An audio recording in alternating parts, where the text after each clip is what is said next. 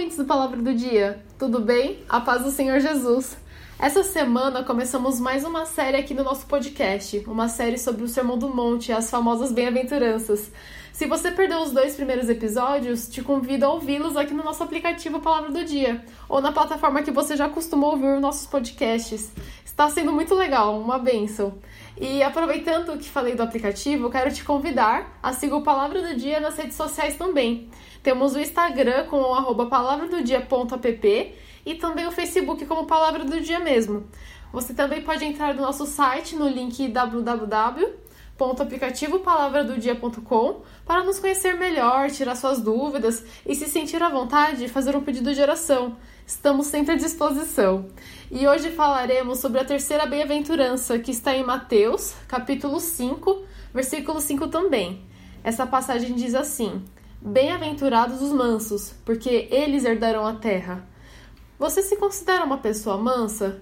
Por curiosidade, eu pesquisei o significado de manso no dicionário e as definições que encontrei são de temperamento fácil, sossegado, tranquilo e calmo. Ou seja, uma pessoa cujo estado de espírito é a tranquilidade, que tem controle e domínio sobre o seu temperamento e atitudes e que tem controle da situação. Essas definições foram que encontrei no dicionário, mas na Bíblia o significado de mansidão é um pouco mais profundo. A mansidão é um fruto do espírito, como está escrito em Gálatas capítulo 5, versículo 22 e 23. Mas o fruto do espírito é amor, alegria, paz, longanimidade, benignidade, bondade, fidelidade, mansidão, domínio próprio. Contra estas coisas não há lei. Quando aceitamos Jesus como nosso único Senhor e Salvador, o Espírito Santo passa a habitar em nossas vidas. Somos transformados e a cada dia é um novo passo para mais perto de Jesus, sendo limpo dos pecados. E quando andamos com o Espírito Santo, o fruto do Espírito é gerado, e dentro desse fruto estão todas essas virtudes que acabamos de ler nessa passagem, e a mansidão faz parte dela. A mansidão significa ter Deus no controle de nossas vidas, significa obediência e submissão. Quando entregamos nossas vidas nas mãos de Jesus e permitimos que Ele nos guie, é como uma ovelha que obedece seu pastor e é guiada para os pastos mais verdes e para as águas mais puras. O pastor sabe todos esses caminhos, então a ovelha é guiada por ele porque sabe que o melhor está por vir. Ser manso é ser sereno e agir com calma. O nosso maior exemplo de mansidão é Jesus. E Jesus nunca respondia aos insultos e humilhações com a mesma moeda. Sempre dava respostas sábias na hora certa. Como diz em 1 Pedro capítulo 2, os versículos 22 e 23, eu vou ler aqui.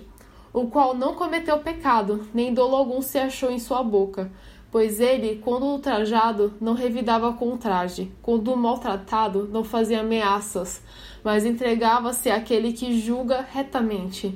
E em Lucas também diz assim, no capítulo 6, versículo 27 a 29. Ele diz assim: Digo-vos, porém, a vós outros que me ouvis: amai os vossos inimigos, fazei o bem aos que vos odeiam, bendizei aos que vos maldizem, orai pelos que vos caluniam. Ao que te bate numa face, oferece-lhe também a outra. E ao que tirar tua capa, deixa levar também a túnica. O oposto de mansidão é a ira, a violência e a grosseria também. Em tudo isso é fruto da carne. Mas a partir do momento que aceitamos a transformação do Espírito Santo em nossas vidas, nova criatura somos e tudo se faz novo.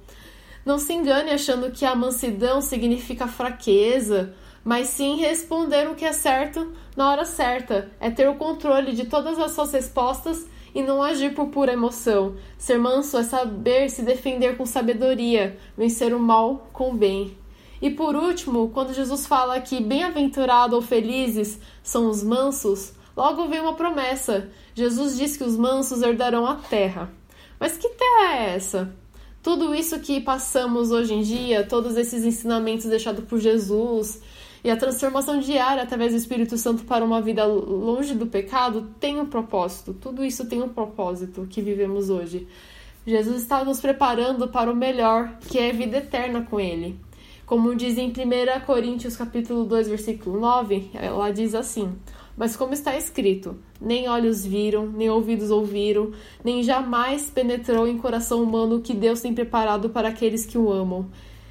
Então, que a cada dia é, nos preparemos para esse dia e que cada dia busquemos mais de Deus, vivendo uma vida de mansidão, sendo guiados por Ele. Amém?